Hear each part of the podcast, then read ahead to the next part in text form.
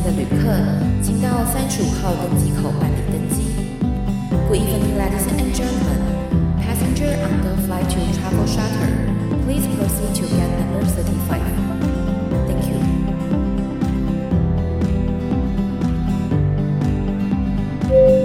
各位贵宾，我们即将起飞，请确实扣好系紧您的安全带。谢谢。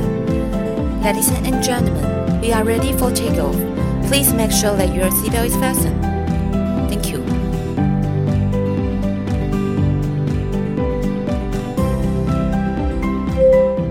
各位听众朋友，大家好，欢迎来到旅行快门，我是 Firas。鬼月又要到了，所以我们旅行快门呢，一如往常的，我们要来推一些就是鬼故事的特辑啦。前几天我们有做了一集，就是呢土耳其的里拉危机，那没想到就是哎，还蛮受大家欢迎的耶，好像大家也蛮喜欢这种知识层面很高的一个节目内容。对，我们今天呢一样要来讲土耳其，但是我们要来聊的内容呢是。假鬼假怪的土耳其，欢迎我们今天的来宾尔穆尔老师。Hello，Firas，Hello，大家好。啊，老师，我们今天要来聊的就是呢，假鬼假怪的土耳其。对，就是呢，因为我们知道，其实，在中东国家，其实他们呢是比较没有鬼的一个传统的。但是，其实我觉得，任何一个地方或多或少，其实都是有这样子的一个存在，只是他们的人民相不相信而已。那我们既然要来聊这件事情，你在土耳其，你有遇过吗？相关的鬼故事？我觉得，就像你讲的，其实就是信者恒信，不信者恒不信。那其实对他们来讲，他们的宗教信仰的关系吧，或者是他们成长背景，他们其实，在信仰当中只有精灵，然后还有撒旦、恶魔。嗯，对。那精灵其实有一点像是我们讲的阿飘，对。那那个东西其实他们在信仰里头也是相信它有这样的一个东西的存在。可是那个精灵有好的跟坏的，就好像我们有土地公啊，或者是一些阿飘这样子。然后我其实，在土耳其我遇过大概三次吧。你在真的有遇过土耳其的鬼啊？我觉得那个你说遇过是见到面吗？就是直接跟他见面。我觉得这三个故事是我到现在还解不开，到底发生什么事情。我把它归类在鬼故事里头。我想先问一下，你本身是不是带有这种体质？我其实小时候，据我父母亲讲，我是看得到。OK，因为我那时候还没有太多的印象，可是我有时候就会跟我父母亲讲说啊，那边怎么有人在干嘛什么的，然后他们就会吓到。但是我其实到后来长大之后就比较没有了，所以我这么多年来我去了这么多国家，我其实并没有特别的有那种不舒服，或者是有感应到或什么之类，其实都没有。所以我才说在土耳其那一次，我没有办法很明确的确认说那到底是怎么样的一个故事，因为它其实不是像以前我们在台湾看到。或者是你可以感受到，或你会身体有一些不舒服的反应，其实它都没有。所以我只是觉得，我把它归类在我不知道该怎么解释的玄妙的土耳其的故事当中。对，而且这个故事我好像没有跟任何人讲过。其实我第一次遇到是我在安卡拉的时候，然后那时候我是住在，因为我那时候要去一个多月，所以我住在我学妹家。然后我学妹他们刚好放暑假就回来台湾，其实就是遇到政变那一次，然后他们就回来台湾，所以等于我一个人住在他们的房子里头，然后那时候我其实住前面两个礼拜都没有任何问题，反正就很正常，因为我一个人住，然后他们房子又非常的大。然后是到有一天，因为他们跟我讲说，他们家的那个热水器要做更换。那因为土耳其那时候刚好好像在做全面的把热水器从室内移到室外的这一个政策，然后就变成说我要清他们的厨房，我就要把整个所有厨房都清空，因为热水器要拆掉嘛，在那个厨房管线什么要重接，那只有我一个人。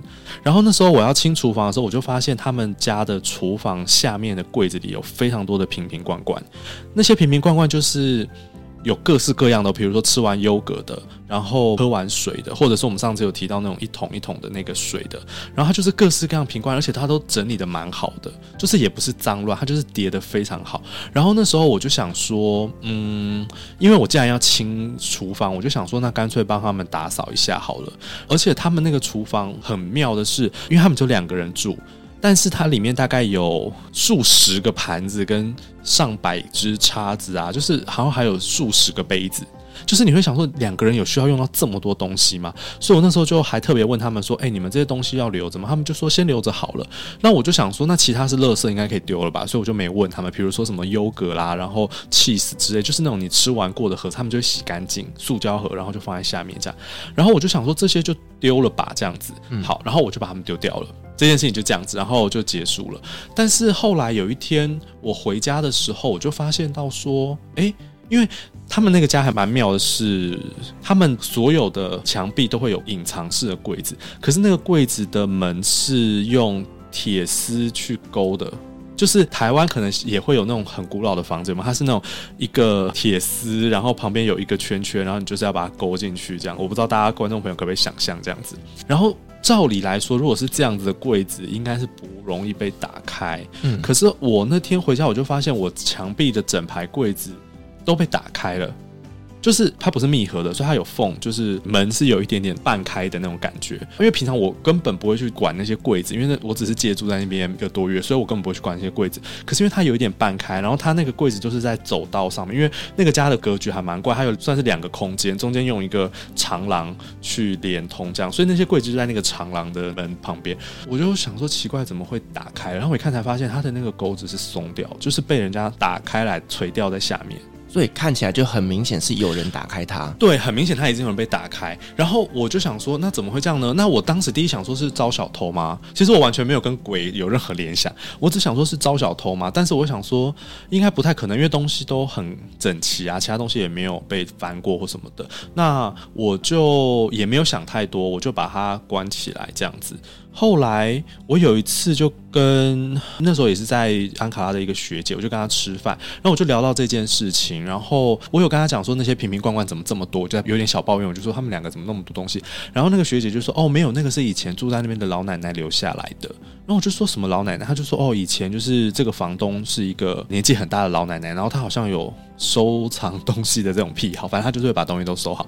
所以那时候他们要租房子的时候，就是特别有讲说那些东西都不能丢，那是老奶奶留下来的。然后我就说哇，那我把它丢掉怎么办？然后学姐就说应该也是没关系吧，反正房东好像是他的儿子吧，就是房东也不会来管，反正里面就真的你就说你放不下，而且那些东西其实真的还蛮多的。然后我就说好，那就这样。然后接着我们又吃吃吃，就我就聊到说，诶，那那些柜子是放什么？他就说哦，那些柜子就是放老奶奶以前生前的一些重要文件。就是一些好像他的资料还是什么奖状之类的东西，我不知道，我不我没有问那么多，就可能是他以前的 maybe 结婚证书啦，对之类的。嗯、然后我才联想到说，那会不会是因为我把他的东西丢掉，他有点不高兴，所以他就回来找东西。嗯，因为我有跟我学姐讲说，可是那个东西有被打开，然后我学姐就说怎么可能？因为他们住在那边好像也两三年，也从来没有去动过里面的东西。因为对我们来讲，那个其实我们也不会用到那个柜子。对，所以这件事情我就一直变成是一个到现在都无解的一个状态。对，然后还有一次也是在那个家，然后也是这件事情发生之后，是晚上我要睡觉的时候，因为我的房间，土耳其很多房间的门。都是有毛玻璃，你看不到外面，面的，对，雾面的。但是就是如果外面是亮的，你其实是看得出来的。然后如果外面是黑的，你也分辨得出来。这样，但是外面在干嘛，你是真的没办法看清楚。那我那一天睡觉的时候，我就是把反正灯全部关掉，然后我就进去睡觉。然后我进去睡觉的时候，我很确定外面是全黑的。对，那我睡到一半的时候，我就听到外面有声音，就是有那种在翻东西的声音。然后我就想说，奶奶回来了，奶奶回来问她的证书。对，我第一个想法就因为那件事情才刚发生没多久，我想说完蛋了，奶奶是不是回来了？然后我就张开眼睛，我发现外面灯是亮的，就是我的那个毛玻璃外面是黄色的。嗯，我整个吓到不行。你睡觉前是把它关掉的？对，我全部关掉。然后我傻眼，我就想说完蛋，然后我就赶快开始念一些佛号，阿弥陀佛啊什么之类的。然后我就不敢再打开眼睛，然后我大概就这样过了很久吧。我想说好，那就看看，因为外面就慢慢没有声音。然后我就打开，发现哦，又黑了。这件事情我到现在我也不知道到底发生什么事情。所以在翻的当下大概是几点？那时候应该十二点一点吧，晚上。晚上对啊，就我在睡觉的时候。哎，我本来以为是说可能房东进来拿一点东西，没有，房东不会进来，房东根本就平常不会见面的。嗯，房东不会进来。那真的是奶奶回来了。对啊，我觉得很可怕。我没有跟那两个学妹说这件事情，因为他们后来还要回去住。哦，学妹他们现在还在那吗？没有，他们回来了。对，然后我没有跟他们讲这件事，因为学妹好像还蛮怕鬼的，嗯、所以我都没有跟他们讲，从头到尾都没有跟他们讲这件事情。但是我只是很想知道说，到底这两件事情有没有关联，或者是为什么会发生这样子。我觉得可能真的是奶奶，我就有点害怕，所以我有在心里想说：“哦，奶奶，对不起，我只是来借住一下的。然后我不知道你那么喜欢那些瓶子，那些瓶瓶罐罐。然后我就说，那下次我再买一些回来给你放着。你要说奶奶对不起，我来帮你收集。对，我就说奶奶对不起，我只是想帮你房间打扫干净，因为那时候就是要换那个热水器啊。然后我就说好，然后我自己内心就跟他讲，我就说哦，我不是故意要丢你的东西。然后我就说那，因为我说我还会再待两个礼拜。拜吧，我说我会把我吃的就洗干净，然后再把它放回去。我因为这样，我还去买他之前买的那些 cheese 跟那个优格，哎，然后吃就硬吃完，然后把它洗干净之后，就放在那些你知道那个水槽的下面的那些柜子里。那真的很多哎，真的是你知道很有心。对啊，可是我跟你讲，我那天讲完之后就没有再发生奇奇怪怪的事情哎。OK，就是晚上睡着就没有问题，然后也。那个柜子也没有再被打开，因为你跟他讲完之后，奶奶就知道你不是故意的了。对，奶奶就可能想说，好吧，就饶了你一次。然后我就觉得，天哪，就是那次我其实你说是鬼故事吗？我也真的没看到奶奶，可是我就没有办法把，我不知道为什么会这样子，就没有办法解释了。对，就没办法解释。嗯，对。然后这算两个，然后另外一个是我另外一次住在另外一个房子也是，然后他也是在安卡拉，然后很奇怪的是，每天到晚上大概十点就会有一个人来敲我家的门。哦。那我很害怕，其实说实在话，因为一个外国人住在一个房子里头，然后你就会很害怕，说是不是？因为毕竟那个时候刚发生完政变，然后你也会很担心，说是不是警察要来抓走你之类的。就是你也知道，就是总是会有很多那种心理上的想法。然后那时候我就从那个猫眼看外面，然后是一个老爷爷，但是那老爷爷穿的很奇怪，嗯，就是。不太像是现代人的穿着，就是比较古代一点的土耳其衣服。对对对对，然后我就想，我可能因为他年纪大吧，我也没有想太多。然后重点是他说的话我都听不懂。嗯，可是你那时候的土耳其语应该是可以沟通的啦。对，他一句话我都听不懂。OK，然后我就想说他要干嘛，然后我就不敢开门。我第一次有开门，然后。他就站在我门口，然后我用土耳其文，他会说：“哎、欸，你好，怎么样？”然后他就开始自己讲自己的，然后他也没有想要跟我对话的意思。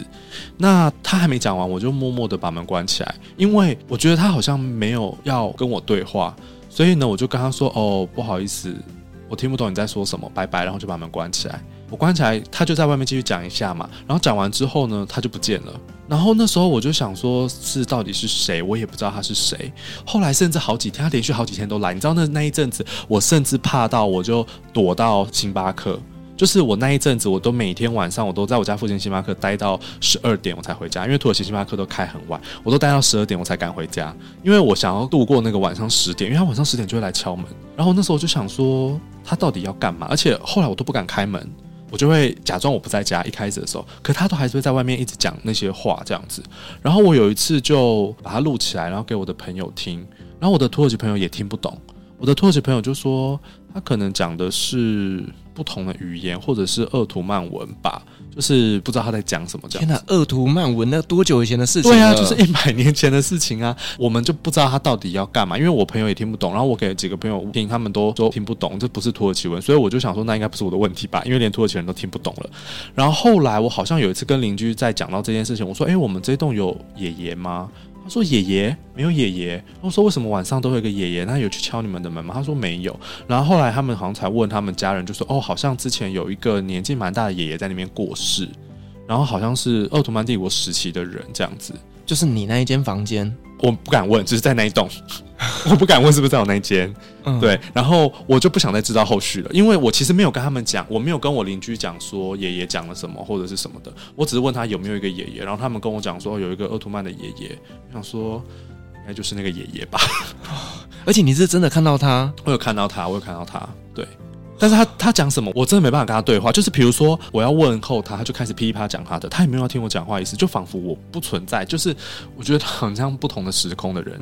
嗯，对，所以我那时候就觉得应该就是那个爷爷了吧。你那个门是一个结界，我觉得是，我就觉得有点可怕。所以我那一个礼拜我真的都不敢回家，我就都在待在外面。然后之后呢？之后我就我就离开啦，我就搬走了。哦，OK，对，我就搬走了。哎，这个真的有毛到。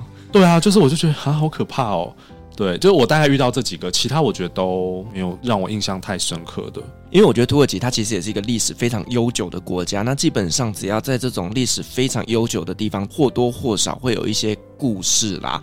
对，那呃，我们也来稍微聊一下，就是土耳其人他们对于精灵啦、恶魔啦、鬼怪啦这一块的看法，好吗？好啊，其实一般来说，像我跟土耳其朋友聊到鬼故事，或者是他们有时候对我们的一些民间信仰感兴趣，或鬼月，他们会很感兴趣。他们其实基本上都不相信这些东西，嗯，所以像之前土耳其人来台湾的时候，他们就会想要去海边玩嘛，然后我就跟他说没有办法，现在是鬼月，他们就说鬼月会怎样？我说他就会把你抓走啊，抓交替啊，然后他们就说那没关系啊，反正现在刚好海边没有人，所以我们就去，最适合我们去，对，他们就是硬要在这个时候去，然后我就说那你们去，我没有要陪你们去，嗯，对，那他们其实基本上是不太相信这些东西，可是他们就是会有撒旦，所以土耳其的谚语里面有很多跟撒撒旦有关的谚语，就是比如说，当你有好事发生的时候，他就会用谚语你说不要让撒旦听到，因为撒旦如果知道，可能就会来搅局，或者是把你的好事破坏掉。对，然后他们的那个精灵，就是有一点像是存在在阿拉跟人之间的一种沟通的桥梁，可是。可兰经又不希望人跟精灵沟通，所以可兰经好像后面三章是驱魔的，所以我相信他们也是知道有这些东西存在，可是他们又不希望人去跟这些东西过度的接触，所以他们也有这个驱魔的经文这样子。这个故事其实我觉得，如果大家有兴趣，可以去。听那个刘伯君，他好像叫索菲亚，就、嗯、对对对，就之前那个通灵少女的那个女生。我上次去台北清真寺上课的时候，她又来讲一节课，我觉得那个课蛮精彩。就是她告诉大家说，她怎么从看得到的鸡桶帮人家办事的鸡桶变成一个穆斯就是他有讲到说，圣训里面记载了很多故事。或者是一些叫信徒不要做的事情，他从小身边的阿飘都叫他那样做。他就讲说，他回去读圣训的时候，圣训里面就跟他讲说，呃，你不要用某一只手吃饭，不然你就会可以跟阿飘沟通，这样子跟精灵沟通。然后他说，他就吓到，他说他从小的时候，阿飘都跟他讲，你只能用那只手吃饭。然后他说还有睡觉，比如说。从小阿飘都跟他讲说，好像是趴睡吧，就是你一定要趴睡。然后读到圣训就发现说，圣训那个穆罕默德就跟大家讲说，你们不要趴睡，因为趴睡晚上精灵就会来找你。所以他就觉得跟他很多生命经验不谋而合，然后他就皈依了穆斯林，然后开始信奉伊斯兰教。那这个故事我觉得大家可能就是可以去看一下，他应该有一些相关的演讲或著作吧。嗯，对。那所以我觉得对精灵这一块。嗯，土耳其人他们其实基本上就是不太相信，而且我觉得他们也没有相信神明的存在，就是他们有相信阿拉，可是其他的神明他们就把它当作是神话故事在看待。所以他们来台湾，比如说去庙，他们就会想要摸神像啊，或者是对于我们一些习俗，比如说之前我觉得还有一个很有趣，是有一个土耳其人就跟我讲说：“诶，你可以带我去山上的那些房子看看吗？”我说：“山上的房子。”他就说：“为什么你们山边都会有一些小房子啊？”我知道，因为以前我们做木栅线的时候，然后旁边整个山里都是小房子，对，都是摩阿婆啊，就是小房子。我说：“没有，那不是房子，那是。”坟墓，然后他们就说：“为什么盖的这么漂亮？” 就是他们就会觉得你为什么 为什么坟墓要盖的这么的精美这样子？然后还会有一些画像，是不是？还会有一些小雕像什么之类的。然后他们就会想说：“那想要去看看。”我说：“没有，那个是坟墓。”那他他们也不会害怕，他们就会说：“那我们可以去参观吗？”那其实就有点像土耳其，他们当地都是用一些墓园，但其实他们并没有那种很恐怖的氛围，就是感觉很明亮，然后都会在我们的住宅旁边等等的，嗯、所以他他真的会觉得那个地方是可以去的。就是我觉得他们跟基督教信仰很像，他们的墓园就是那一种缅怀祖先、缅怀过世的人的地方，他们。不会觉得说那是一个很阴森，或者是不要随便去触犯到往生者的一个地方。嗯，对，所以我觉得他们在这一块确实跟我们很不一样，但是他们也不是不尊敬的意思，但是就是他们觉得那个也没什么，反正人都会往生。像我之前其实，在土耳其遇过几次丧礼，就是他们的丧礼很简单，不会像我们很冗长。那他们就是因为穆斯林嘛，就讲究快速。然后三天还七天内就要赶快下葬，对，速葬嘛。因为有时候你真的没办法避免，因为他们的丧礼也是会办在清真寺，到处是清真寺，你真的没有办法说哦，那我就不要遇到或什么的。那我那时候遇到，我发现就是其实他们也不会在那边，就是好像。大张旗鼓，对，然后也不会大张旗鼓，有一堆人在拿着一堆经幡啊，或者是捧着一个遗照啊，捧着什么东西，好像就没有。他们很简单，就是大家抬着棺木，然后前面就最多就是一个伊玛目吧，就是在念一些可兰经祝祷的那个经文，然后他们就送去埋葬这样子。对，所以我觉得对他们来说，这好像就是一个生命当中必经的过程。嗯，对。那我觉得相对于死掉的人，因为他们也不相信来世嘛。所以他们不会觉得说灵魂会再来到人世间，或者是投胎转世。所以我觉得他们真的对鬼这件事情，就是觉得。呃，没有这个东西存在。嗯，因为他们相信，就是末日审判，你这一辈子做的事情，就是会在阿拉那边会给你做一个奖励或惩罚。对，所以他们不像我们，就是说什么哦，做好事积阴德，下辈子投胎到好人家里面去。所以呢，这个跟我们的一个信仰是真的很不一样的。对，好，那我想问一下，就是说，既然土耳其人他们不相信鬼，那他们看鬼片吗？呃，他们其实鬼片有，但是鬼片不是他们最喜欢看的一种影片的类型，因为土耳其的连续剧跟所谓的这个肥皂剧，对，肥皂剧就是出产的量非常的多嘛。那他们主要的市场当然也是这些不相信鬼怪。就是这些中东伊斯兰国家，对对对，然后还有呃这个基督教国家，他们有一些巴尔干半岛的观众，还有中南美洲的，还有中亚的，所以他们的市场不在佛教、道教信仰的这些国家里头。那他们的肥皂剧跟那个连续剧里头，我最近才发现，他们开始会有一些恐怖片的题材。那那些恐怖片的题材不是我们东方的这一种鬼片，他们的恐怖片比较像西洋的鬼怪，比如说厉阴宅啊，或者是鬼娃恰吉啊，或者是那一种有阴灵附在那个房间里头的这一种恐怖片。对，另外我觉得有一个是我觉得蛮有趣的是，他们有一个影集是吸血鬼。然后我觉得吸血鬼的题材，其实，在土耳其应该要蛮好发挥的，因为其实之前巴尔干半岛就是大家知道什么摩拉维亚啦、瓦拉齐亚啦、摩达维亚那些反属国，那个时候被鄂图曼帝国给征服的时候，他们就是有会派送那些皇子到帝国来当人质。就是他们送到帝国去，那这种皇子，他们其实，在帝国里面，其实还是享受一般皇子的待遇，但是等于他比较没有自由。但是他们会给他一个区域，让他当做管理者，就是让他管理，比如说郡主这样子。然后之前很有名的就是那个德古拉，德古拉就是这样被送到土耳其去。哦，德古拉有送到土耳其？对，他就是这样被送到土耳其。然后他就是一个比较生性暴烈的一个一个君主吧。哦，当时为什么这样子一个交换机制，就是确保这些藩属国不会背叛。等于说，如果背叛了，或者是就出兵攻打鄂图曼帝国，他们就会把你在这个领土内的皇子杀掉，这样子等于你就没有接班人这样子。那那个德古拉就是被送去奥图曼帝国，然后。大家应该有看过一部电影，就是德古拉吧，就是吸血鬼，对吸血鬼那个。然后他其实那个故事跟真实的历史事件里面的一些时间轴，还有最后的结果是不符合史实的。但是德古拉真的有被送到土耳其去，然后就是因为他那时候就是以很残暴为名吧，他会把人钉在十字架上什么的。然后据说他跟魔鬼交换灵魂，所以他就变成吸血鬼。所以大家就很。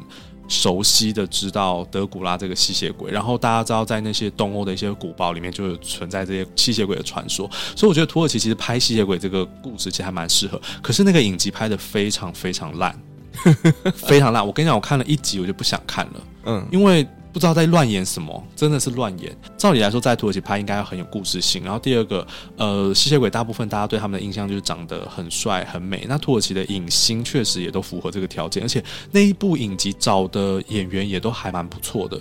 结果那个剧本写的超级烂，所以我看了一集之后我就没有继续看下去。对，但是最近他们开始有这一类的恐怖片，或者是什么小女孩被附身的啦，然后吸血鬼的就都有。好，我觉得他们的一个恐怖片跟我们真的是差很多。嗯，我觉得大家有兴趣可以去 Netflix 上面找，有蛮多的。真的哦？你有推荐几部土耳其的剧吗？你说剧吗？还是要鬼片？鬼片我是真的都没看，恐怖片我没看。剧的话，我其实是看蛮多的，但我觉得剧可以再花另外一集再聊，因为剧真的还蛮多。其实大家如果在 Netflix 上面直接打土耳其，你就会看到很多土耳其的片子，然后呃不是那个片子啦，就是那个可能要去捧好。对对对，你可以就是就是你可以看到很多土耳其的一些剧，然后土耳其剧他们有一些题材是穿越剧。像是之前有一部还蛮有名的，是那个《魔山战士》，就是他是要守护伊斯坦堡的魔山战士，然后有七个不死人要把这个城市给毁灭掉。对，那个里面也有一点点吸血鬼的感觉在，因为那七个不死人就是从美黑妹二世，就是征服者苏丹，一四五三年征服君士坦丁堡之后，他们就存在到现在。嗯，对，就是七百多年都 就是都活着这样子。对，那魔山战士就是要把他们杀掉这样子。那那部片有一点穿越，因为他们要回去到当时一四五三年穆罕默德苏丹给这些宝物的时候的一些故事，所以我觉得那一部剧还蛮好看。虽然大家有些人可能会觉得有点拔辣，可是我觉得看一些当时的历史，我觉得还蛮不错的。反正土耳其的剧就是拔辣，对，就是拔辣。好了，那我们刚刚聊的就是呃土耳其那边的一些鬼的剧本跟鬼的片子嘛。那接下来我们来聊聊，就是呢，呃，在土耳其那边的真的人的鬼故事。哎、欸，我觉得有时候在土耳其啊，你遇到的不是鬼更可怕，人真的蛮可怕的。对，因为其实呢，在我们上一集录完的那个土耳其里拉危机之后啊，我跟欧穆尔老师我们在走去捷运的过程当中，一路上他就狂跟我讲这些土耳其的鬼故事。对，哎、欸，可是我还是想要知道，比如说你带团带那么多次，你有团员或者是你自己本身有遇到过比较灵异的事情吗？在？我真的没遇过。你本身就不是这样体质的人，对。那你的团员也都没有跟你反映说他们住的不干净啊，或者是睡得怎么样吗？这个倒是没有，因为我觉得这件事情还蛮特别。就是我在网络上，或者是我身边很多人去过土耳其玩，我真的从来没有听过。因为他们比如说去泰国啊、去日本啊、去韩国啊，或者是去哪，多多少少住房的时候，或者是有一些人比较体质敏感的，都会遇到这些事情。可是你在网络上，比如说你去打土耳其旅游，真的从来不会看到这一类的故事说，说啊，我住的房间不干净，遇到鬼什么的。我觉得还蛮奇妙的。对，真的没遇过。但是遇到的都是人的故事，对，人就是真的是都是很鬼，比鬼还要让人家觉得很 很害怕。那你要不要来跟我们分享几个就是让你印象最深刻的恐怖故事？好，我讲一个我觉得印象最深刻的这件事情，我真的也没有跟任何人讲过。这个故事是发生在台湾，他是一个来台湾念书的土耳其人。那这个人他有带他的太太一起来。然后他们那一次来不是第一次了，好像是第二次来台湾，所以这个男生会讲一点点中文，不是很好，女生是完全不会讲。然后他们来台湾之后呢，正大其实给每一个这种奖学金生都算蛮好，有一个叫做 Buddy Program，就是会给他们配一个台湾的学生。但是这个台湾学生不见得是我们，就是不见得会讲那个国家的语言，因为有时候来的可能是非洲的某个国家或者中南美洲的某个国家，所以你不一定会找到会那个国家语言，但是都会讲英文。那刚好配给这一个。男生的是我们系上的一个学生，这样，然后呢，学生就是要帮他们很多，比如说来台湾处理很多事情，这样。那那个时候，这一对夫妻就有来找我，因为可能他们就想要认识一些老师，所以呢，我就跟他们认识聊天，然后他们也有请我去他们家吃饭。然后那时候他租房子是我这个学生帮忙他当担保人，然后我就去他们家做客，然后就吃饭这样，所以有认识，可是没有到很熟，因为他们好像待九个月还是一年吧。那中间我们其实也没有很常见面。有时候偶尔在学校碰到，会稍微聊一下，就这样子。就有一次，他就跟我讲说：“诶，他太太怀孕了。”然后我就想说：“诶，很恭喜他们啊，这样子。”然后呢，他们就很开心，然后跟我讲说，宝宝的名字就要叫 Emir。然后我就心想说，嗯，Excuse me，你你你确定吗？然后他们就说什么，因为我帮他们很多啊什么的，反正他们人就是非常好，然后非常有礼貌，然后因为太太是包头巾，就很虔诚的穆斯林，男生也是，就是那种你会知道他纵使大热天他都会穿长裤的那种虔诚的穆斯林，然后人都非常好，这样，所以我就一直觉得他们没有什么太大的问题。然后直到呢，他们要走的时候，最后一天。这件事情呢，就是一个大转折，就是在他们要离开的那一天，他就突然打电话给我，就说：“你家里有缺杯子吗？”我说：“没有。”他就说：“那我这里有一些杯子，怎么办？你要拿去用吗？”我说：“不要啊，你就丢掉就好了。”这样子，他就说：“好。”然后过了一会，他又打电话来说：“那你有需要什么什么东西吗？什么柜子、什么锅子这？”我说：“都不用啊。”我说：“那些东西如果你不想要，你就丢掉就好了。”对，然后他就说：“好。”然后大概到了下午呢，我又收到他的电话，可是我电话接起来是一个台湾人的声音在跟我讲话，哦、不是他。然后那台湾人就他说：“哦，你是某某人的朋友吗？”然后我说：“是。”然后他就说：“哦，我是房东的中介。”然后我就说：“嘿，怎么了吗？”他就说：“诶，那个你朋友他现在这边出了一些问题。”我说：“什么问题？”他说：“呃，他的垃圾都没有收。”然后我就说：“垃圾没有收，就拿他去丢就好啦。”对，我心里就想说，跟我讲这个要干嘛？然后就说没有，而且他还欠房租，就他好像每个月都拖欠房租。我说拖欠房租，那呃现在欠很多吗？他就说是后来都有还，可是他每个月都没有按时缴就对了。然后呢，他就说因为他房间里面都有垃圾没有清空，所以他的押金要被扣掉这样子。然后这时候我就说好，那你把电话给我朋友这样子。然后呢，我就跟我朋友讲，我说哎，你那个东西你现在是有很多垃圾吗？他说没有垃圾啊。然后我就说。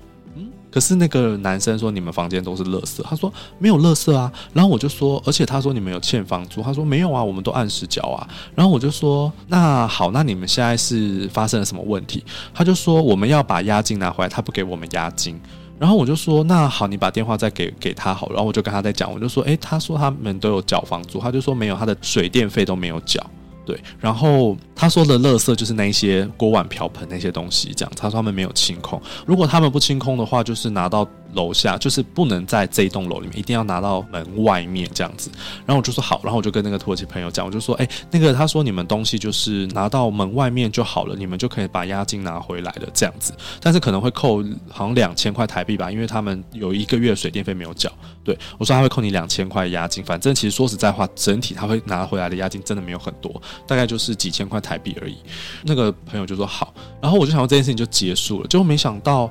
再过一个小时之后，他又打来，然后一样又是那个台湾人接的。那台湾人就说：“哎，你那个朋友他们不走。”我说：“不走，他们要赶飞机还不走，要干嘛？”然后他就说：“因为他们就是觉得应该要拿到全部的押金。”我说：“我已经跟他讲啦。”然后他就说：“那不然你再跟你朋友讲一次。”我又再跟我朋友讲一次哦。他就说：“我们东西就留在这里啊，我们那些锅碗瓢盆就这样留在这。”后来我才知道，他们只愿意拿到门外面，他们不愿意拿到大楼的外面。然后我就觉得说，那你就拿去大楼外面就好了，这件事情很简单。他就说不要，他们还有什么其他的行李啊什么的。然后我就说，那你这样就不要拿押金啊。我说，因为你东西放在人边，人家也要找清洁队来收垃圾，他们不可能自己把你这些东西全部拿走。所以你如果不自己搬出大楼以外的话，那他们就要花钱去请，所以你自然会扣你的押金。然后他就说好，他知道了。这样好，这段到这里都还 OK 哦。结果呢，电话又回给那个台湾人的时候，我就跟那台湾讲说，好，我已经跟他讲好。这个时候呢，我就。听到那个台湾人就大叫惨叫，怎么了？那个土耳其人殴打他啊！直接殴打他，然后我我其实那时候当下我不知道发生什么事，那个台湾人就大叫，然后我说：“哎，你还在吗？怎么了？”这样，然后我就听到那个我土耳其朋友的那个太太一直在尖叫，就一直用土耳其文说：“怎么了？怎么了？你们到底怎么了？”这样 “no no no no 不用说这样子，就是说你们干嘛？你们这样子。”他太太就完全不会中文，所以他完全不知道发生什么事。这样，然后我就吓到，我想说现在是发生什么事？接着我就听到那个太太就一直尖叫，狂尖叫，然后最后就听到他们声音越来越远，然后甩门，就一个甩门的声音，然后就结束了。然后接着呢？那个男生才默默的又拿起电话说：“你朋友刚刚打我，我现在要去医院。”这样，然后就是他说他整个头都在流血。那所以说他们就离开了。对，就打完人就离开了。然后我就吓到一个不行，你知道吗？然后我就想说，那现在我就说，哎，那你还好吗？他就说不好。然后他就就说他要先去医院。这样我就好，就电话就挂掉了。这样子。然后这时候我就想说，那到底为什么会发生这样的事情？对不对？好。然后那时候我也没有很想要去问我朋友这件事情。因为我那时候其实我我记得我好像在忙吧，然后过没多久，警察就打给我了。警察就说：“喂，你是某某人的朋友吗？”我说：“是啊。”他就说：“诶，你那个朋友就是打人这样子。”我就说：“我有听到他们好像发生争执，那但是因为我人不在现场，我不知道他们发生什么事情。”然后警察就说：“因为这件事情只有你参与到电话，所以我们怀疑是不是你在电话中用土耳其文跟你的朋友讲说叫他打人。”啊，是不是很像鬼故事？然后我现在就想说，我我什么啊？我就说我干嘛做这样子的事情？我说我从头到尾都没有想到他会打人，而且我觉得这件事情就没有这么严重吧，就是只是押金跟那个垃圾要不要拿下去丢。然后警察就说，所以你没有跟那个土耳其人说叫他打人吗？我说一个正常的人为什么要做这样子的事情？嗯，我那时候其实很傻眼，我觉得他们把整件事情推在我身上的时候，我真的超级傻眼。嗯，我就说那你们没有去找那个土耳其人吗？他们就说找不到那个人了。然后我就说哦，他们的飞机已经飞走了，对啊，因为他们好像飞到香港转机吧。我说他们已经飞走了。然后我说那现在怎么办？他就说好，那如果你没有说的话，我们再来想办法好了。然后最后我又赶快跟我那学生讲，我说现在有这件事情，因为我学生是担保人。我说，如果警察找到你说什么，你就直接跟他讲说，整件事情都没有参与，所以你也不用担心，反正。你就说整件事情就是都是我在处理，你也不用管，反正他们就回去了，这样就好了。对，好，那这件事情后来其实我学生那边就没事了嘛，然后警察也没有再打来，然后可是呢，就变成我土耳其朋友那边很诡异。我到晚上忙完的时候吧，他太太就传了一个讯息给我，就说什么呃，我们已经离开了台湾啊，然后我们现在就是要回去土耳其，我们在香港什么的，然后非常谢谢你的帮忙啊，什么什么，我们在台湾很开心，反正就打一堆感谢话，然后我就想说，嗯，是刚刚没有发生什么事嘛，然后我就直接回他，我就说，嗯。那你先生为什么要打人？你们这样打人，后来害我就警察以为是我叫他打人的。反正我就把这一段我就很生气，我就打给他太太这样子。然后那时候他们可能应该已经上飞机要去土耳其了吧，所以就没有看。所以隔天的时候呢，他打开 WhatsApp，然后就回我，他就说打人没有啊，我先生没有打人啊。然后他就说没有发生任何事啊，然后我就想说什么？就是我在电话里明明就听到你在尖叫啊，然后那个人也就是说他被打了，虽然我没有看到这边，可是他真的有电话掉下来的声音，然后就是有那些就是他在惨叫的声音，然后还有那个他太太尖叫的声音，这些我都有听到啊。然后他就说，我认识我先生这么久，什么十年了，他就是一个很温温的人，他从来不会打人的。你有没有跟他讲说，在你们的古兰经里面说谎会被割舌头？我没有啊，我就直接想说，我之前还他回答说，拜托你们以后不要叫你们小孩叫尔米尔。然后后来我就封锁这两个人，因为我觉得他们太怪了，就是我真的不知道中中间到底发生什么事哎、欸。嗯，对啊，然后这个故事我觉得很离奇。他但他一直讲说没有啊，没有打人啊什么的。而且就像你讲，他是一个很虔诚牧师，因为我之前已经讲，我觉得他们既然这么虔诚，以前的表现行为都是非常的有礼貌，然后也没有给我带来很多麻烦的那种土耳其人，所以我觉得怎么会到最后是这样子一个结局？然后。最后，他们认知这件事情跟我认知的事情又会不一样。然后他们一直讲说什么是房东有问题，房东有错什么的。那我不管他们中间到底合约怎么签，因为我其实看过他们的合约，我就觉得没有什么太大的问题。那只是不知道他们在比如说付账的日期，还有金额跟所谓退押金的这一件事情上面，他们到底怎么处理？只是中间有打人这件事情，我是有听到的啊。如果没有打人，中间那个电话那段也太怪了吧。然后他太太就说没有，我们遇到坏房东，他一直欺负我们什么的。然后我就想说，不管再怎么样，你都不能打人啊。纵使房东欺负你，押金有多少？我记得是两千块。然后我就说两千块就算了啦，两千块你就回去土耳其吧，你东西就留着了。然后那个土耳其朋友就说，可是两千块对我们来讲还蛮多的。那我就想说，你有穷到两千块台币都一定要争取，而且他们在那边从早上耗到下午，诶。然后我就想说，两千块算了啦，就你就赶快去吧，这样。然后最后就变成这一出，唉，我就觉得天啊，这个是很恐怖的一件事情。我我真的觉得，其实土耳其人他们有些时候真的是，哎，我觉得这样讲真的会得罪很多人，可是。表面上他呈现出来的样子跟私底下的样子是不太一样的。对，我觉得他们有些土耳其人会很想维持他们的形象，但有些土耳其人他们确实就会直接把他们很糟的一面表现出来。像我之前遇过另外一个也是让我很傻眼的是世大运的土耳其团的团长，反正他是最大的那一个。就是他要安排所有事情，可是我觉得，就他真的很典型的土耳其人，跟他们的执政的 一些政治人物很像。我要怎么样，只要我喜欢，有什么不可以？所以那时候他来的时候，比如说他就会跟我讲说，我明天要去故宫博物院，我就会说不行啊，因为那个飞鼠有规定，只有场馆跟选手村，还有他们的总部，总部是那个君悦饭店。是可以去的，就是他们有那个派小车嘛，就每一个队会 A 招人数给你那个 BMW 的小车。土耳其被派到四辆，算多的，因为土耳其团来了快一百个人吧，所以算多的。然后你只能去这些地方，所以其他地方你是不能去的。那那个故宫博物院当然不在这个里面啊，然后就说我想要去士林夜市，我想要去故宫博物院，我说那些你都不能去，他就说为什么不能去？其实他一定知道，因为他参加过这么多届四大运，每一届的规定都一样，因为那是 FISU 的规定，不是台湾的规定。然后我就说，因为那些地方不在规范里头，然后他就说好。结果呢，我都会在过了大概十分钟以后，就会接到司机的电话，司机就会说，哎，你们那个乘客现在要去哪里？然后呢，我就说哦，那怎么办？他就说我们不能去那里，你帮我跟他讲。然后我在电话里我就要跟他讲。然后呢，那个团长就会说，我现在就是要去，你跟司机讲，我现在就是要去。然后我就只好跟司机说：“那你可以帮我放在附近吗？比如说他想要去清真寺，我说那你放在那个台大体育馆，因为台大体育馆离清真寺算近，台大体育馆是场馆这样子。然后或者是我说，那你那个士林夜市你就稍微绕过去一下就好了。对，但是其实他们车上都有装 GPS，所以他们其实都会被检查就对了。然后那时候反正那个团长就是想要怎么样就怎么样。然后我觉得最让我傻眼的一件事情是开幕典礼那一天，开幕典礼那一天，因为有人来。”抗议，所以整个场面非常的混乱。本来应该是按照那个 A B C D 的顺序排位进场嘛，那那一天就是因为太乱 delay 了，所以就是最后变成所有人就直接一起进场。然后现场的场地职工呢，我们一进去，他们就会赶快说：“哎，不好意思，你们有位置就坐。”因为其实他当时会有统计人数，你们要多少人，我们多少人这样子。那他都有规定好的。然后他是整个安检，从选手村安检完之后就上车，车子直接开到小巨蛋进去，所以就不会再做安检，因为你中间不会再接触到外人了，所以等于你也不会有人跑走或者是怎么样。好，然后那时候就后来因为太乱了，所以他就说。那现在现场有位置，你们就坐，这样不要管那个位置是不是你们的了。这样，然后我就跟那个土耳其的团讲，我就讲说，哎，你们现在有位置就坐，因为等一下后面还有其他团要进来。这样，然后好死不死呢，那个椅子上都有贴了国旗，然后那个国旗呢，斯里兰卡团就坐在我们的土耳其团的位置上，然后那个团长就一直说什么，我就是要坐土耳其这边，然后那个团长就一直说什么叫那些人起来，然后我就说现在没有位置，你不要管。那个团长就很生气，他就说。为什么他们要坐在我们土耳其的位置上？我就说他们也不想啊，啊，现在就没有位置，然后现场很混乱这样。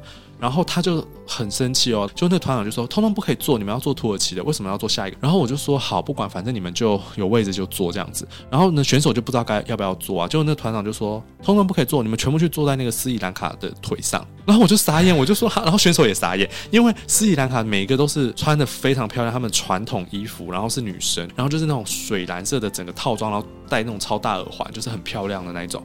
然后他们就一直微笑看着我们，因为他们听不懂我们在讲什么。然后呢，那个团长就说：“全部去坐在他们腿上。”然后我就想说啊，太荒谬了吧！然后后来那团长就自己很生气，他就自己搬了一张椅子，然后呢就坐在那个原本是土耳其团的旁边。然后那时候场地志工就很紧张，就跑过来跟我讲说：“哎，那边不能坐，因为等一下表演啊，大型道具啊，车子花车会进来，看不到那里，那他会被。”压到 就碾过去，然后那时候原本他还叫其他的教练啊，其他项目的那些长官就跟在他坐在后面坐一排这样子。然后我那时候就说：“哎，你们不能坐这，等一下车子会经过啊，会把你们压死，他们看不到你们。”然后其他的那个就是教练什么一听到就很紧张，就赶快离开，然后把椅子搬走，这样就只有他一个人就坐在那边，他就说：“来啊，他们来压我啊，他们敢压我吗？”这样子。然后我就想说：“嗯，我真的不知道该怎么解决，因为他就是死都不走。”然后那时候，后来现场志工就一直跟我们道歉。我说没关系，不是你的问题。然后那个现场志工就说，还是我们把贴纸换一下好了。我说好，可以吗？帮我换一下贴纸。我就不懂他们到底为什么要这么的搞刚，就还要在椅子后面贴贴纸。然后就只好赶快把那个所有土耳其的贴纸贴到另外一个国家去，然后换过来。斯里兰卡的把它就是贴成另外一个国家这样，然后才让其他人就坐在那个贴了土耳其贴纸的那个位置。然后那个团长还是很生气，坐在那个位置。但他们最后没有被压死，我有点 有点觉得有点可惜。就他就是这样的一个人，然后到后来的时候，我已经受不了，因为我刚刚说的那那个小车其实都是要预定的，就是你要前一天要先去写说，我这四辆车我要怎么用，然后呢，你要写好说我要去哪里，所以那个车它是不能乱走的，所以司机拿到单子，比如说我今天要去新竹的场馆，我就只能去新竹的场馆，然后每一次他都会自己改地方，或者是他都会自己去坐别人的车。比如说我帮他叫的是这台车，然后他明天可能原本要去看，比如说跆拳道好了，跆拳道可能在桃园，然后他就会临时就会说没有，我现在就是要去新竹。然后我就说不行，你昨天安排的是去桃园，除非你再写一张叫车单这样子。然后他就是不听，反正他就是不管这些规定。然后有一次我就气到，我就觉得说好，今天我休假，因为那时候自工可以排休假嘛。然后虽然我是自工长，但是我那天我就排休假，然后我就刻意开了飞航模式。然后虽然我开了飞航模式，虽然我也休假，但我有去看选手比赛，因为那天对我来讲我就是休假，我可以不要去当自工嘛，但是我还是可以拿证，就是去看比赛这样。所以我那天就是在场馆我看比。赛。然后这时候他就不知道怎么知道我在那个地方，可能其他的团看 就是其，比如说我去看游泳，可能游泳的那个教练有跟他讲说我在那边吧。然后呢，他就找到我了，然后就跟我讲说我今天要坐车去哪里。我说今天已经没有车啦，四辆车你们都派完了，就没有车了这样。然后他就开始疯狂的夺命连环扣。然后呢，我最后就说你今天没有车，你想去你就自己叫计程车去。然后后来他就说好。就没有想到呢，就过了大概五分钟吧，就有一个陌生电话打给我。那时候你都得接，然后我就接，他就说：“哎，你好，我是那个司机，呃，这边有一个你们的乘客。”然后我就说：“他是谁呀？”然后他就说：“呃，你自己跟他讲好了。”然后呢，他就把电话给那个土耳其人，就是那个团长。我一听到他，我真的傻眼哎。然后呢，我就说。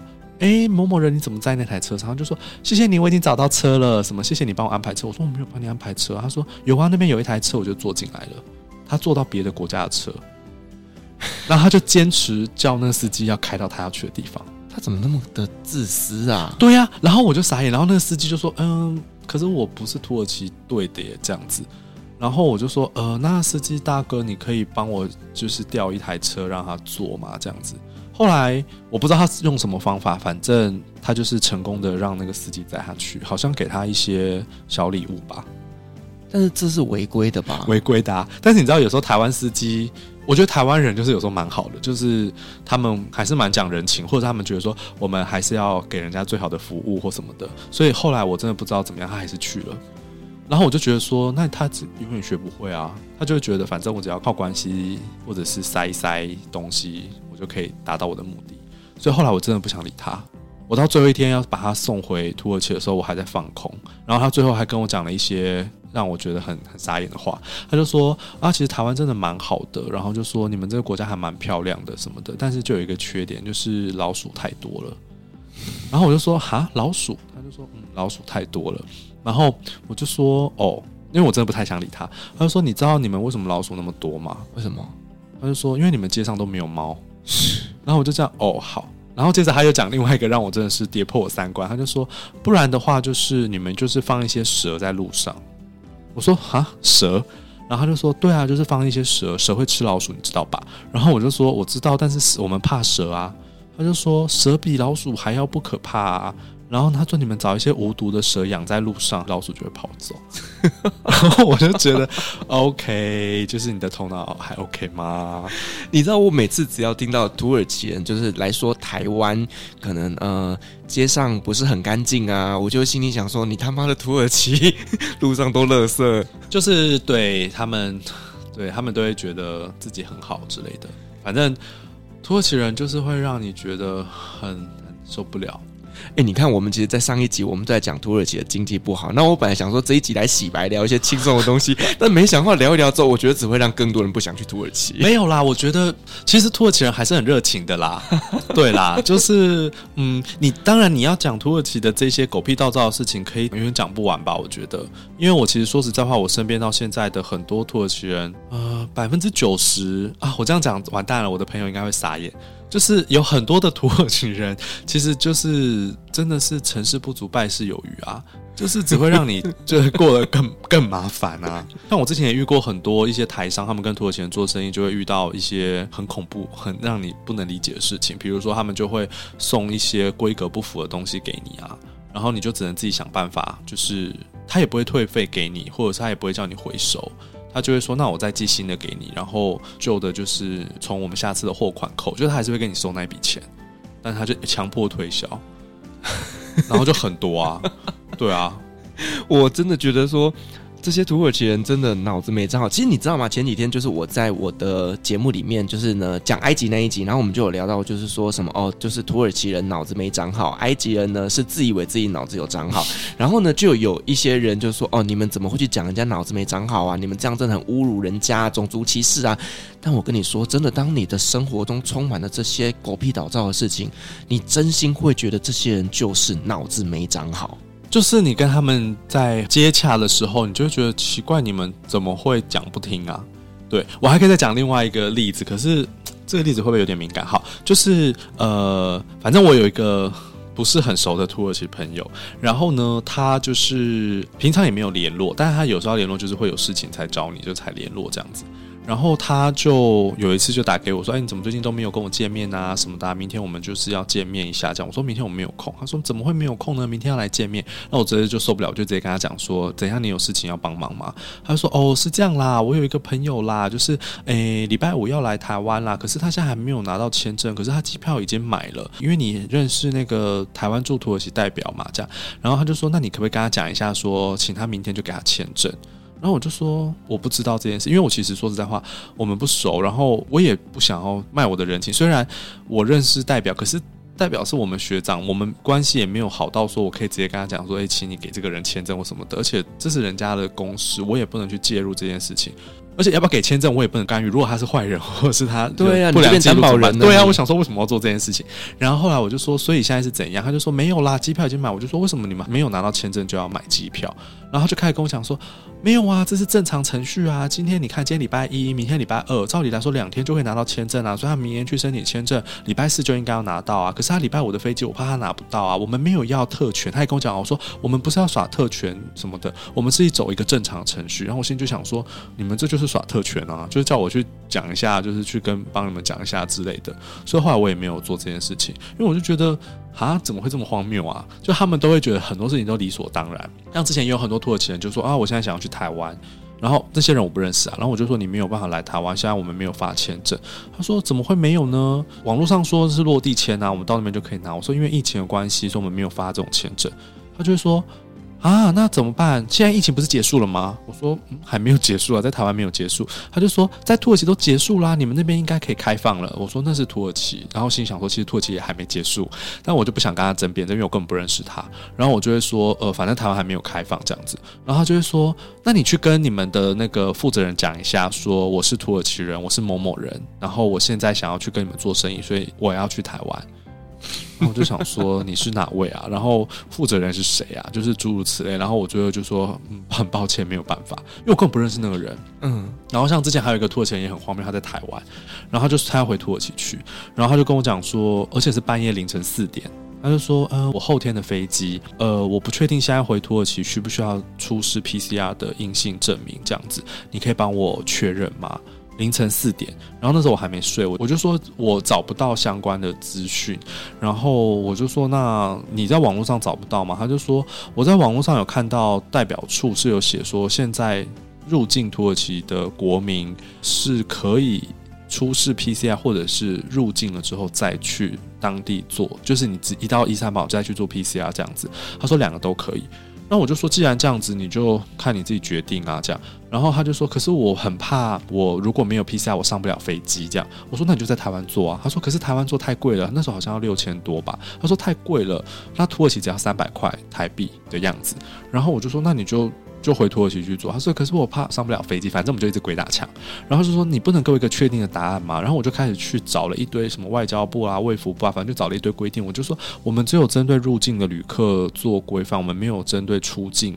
出境应该是看你那个国家要不要看吧？如果那个国家要看，你当然就要出示；如果那个国家不看，我们这边干嘛看？反正你就要出国了。”那我说：“所以重点是土耳其政府那边。”然后他就说：“啊，土耳其政府那边就这样写啊。”我说：“你就照他的规定啊。”我那时候其实已经有有点。然后有点火大，因为我就觉得你凌晨四点给我搞这一出，然后我叫你做你又不做，然后他就说没有，我想要一个 official 的答案。但是你又不是 official 的代表，对，我就说我不是 official，我说代表处还不够 official 吗？他就说没有，我想要一个台湾的 official 的代表，一个答案。我就跟他讲说，可是台湾这边就没有 official 的答案啊。他就说，那你可以帮我打电话去给土航在台湾的那个人吗？我说土航在台湾没有那个办公室啊，台湾是委托华航去帮他们做 check in。我说没有，然后呢，他就说我想要一个台湾的答案。然后我最后我就真的很生气，我就跟他讲说，好，我以一个台湾人的身份跟你讲。你要在台湾做 PCR，然后就他就说好，谢谢，是不是很荒谬？他就说好，谢谢，然后最后他也没做，他就回土耳其做。我们搞了一个小时，这些人真的是，然后我就觉得说你有完没完啊？真的是很烦呢。然后他们都不会觉得说很不好意思或什么的。然后还有另外一个土耳其人也是，他来台湾，然后很不幸的就是他是去年来，那他隔离完之后出来一天之后，我们就三级警戒了。所以他又继续的待在家里，然后他只来三个月，所以呢，那三个月他就觉得说他好像都没有玩到，然后呢，我就看到那三个月，虽然我们三级警戒也没有说不能外出或什么的。但是我就看到他一直在夜市啊，一直在逛一些有的没的啊，拍照都不戴口罩啊。然后那时候我就一直跟他讲，我就说：“哎，你不要去哪里，不要去哪里。”然后他就说：“没有，我在台湾都很无聊啊。然后我来了又三级警戒啊，我们这样子怎么样？怎么样？”我说：“可是现在就是有规定，在外面要戴口罩，或者是说你外面其实有点危险。”他说：“不会啦，什么不会发生什么事啦。”他们最喜欢讲这句话，就说我们是土耳其人，什么事都不会发生这样子。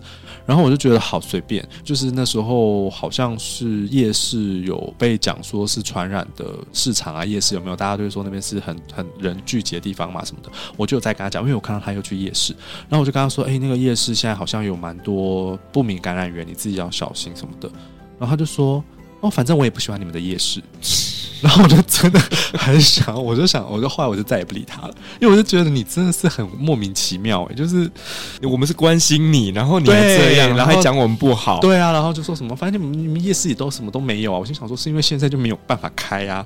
他就说你们夜市什么都没有啊，还说什么夜市多好，然后我就想说算了算了，就是不想跟他争辩。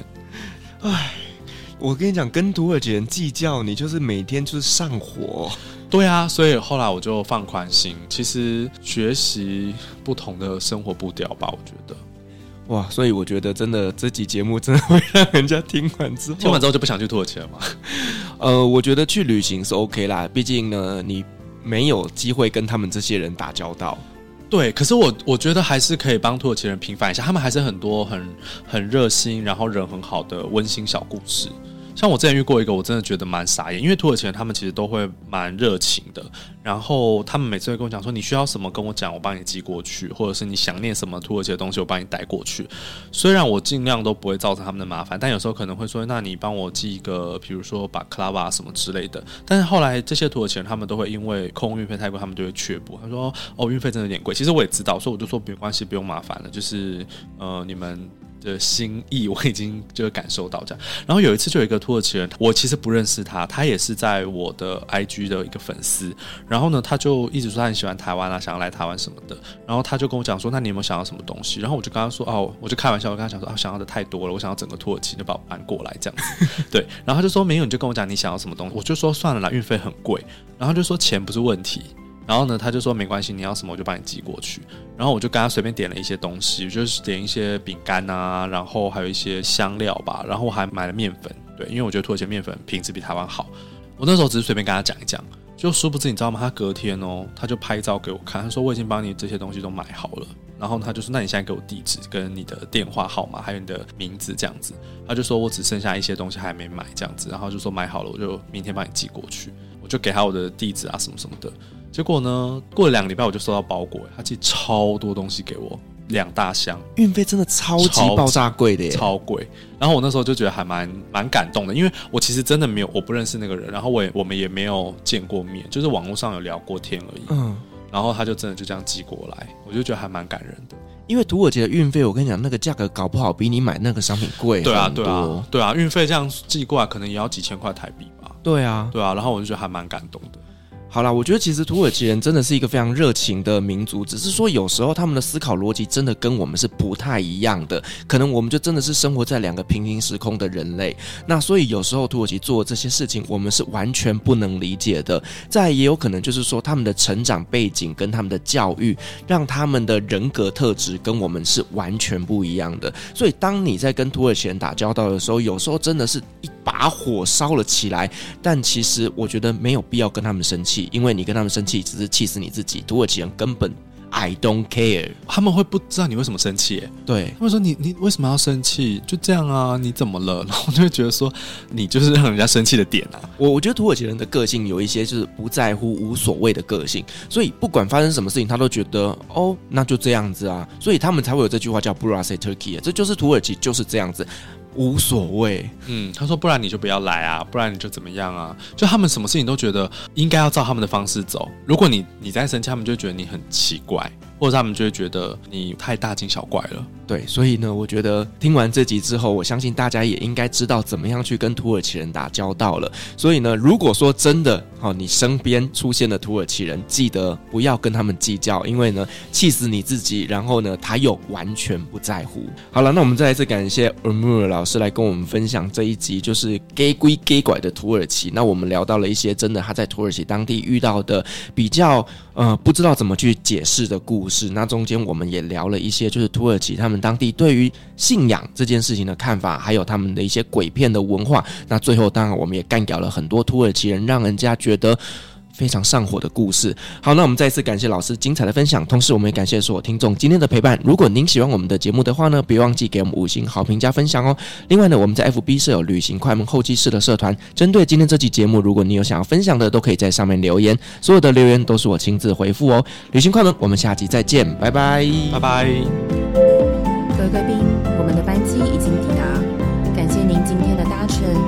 旅行快门每周三、相会，祝您有个美好的夜晚，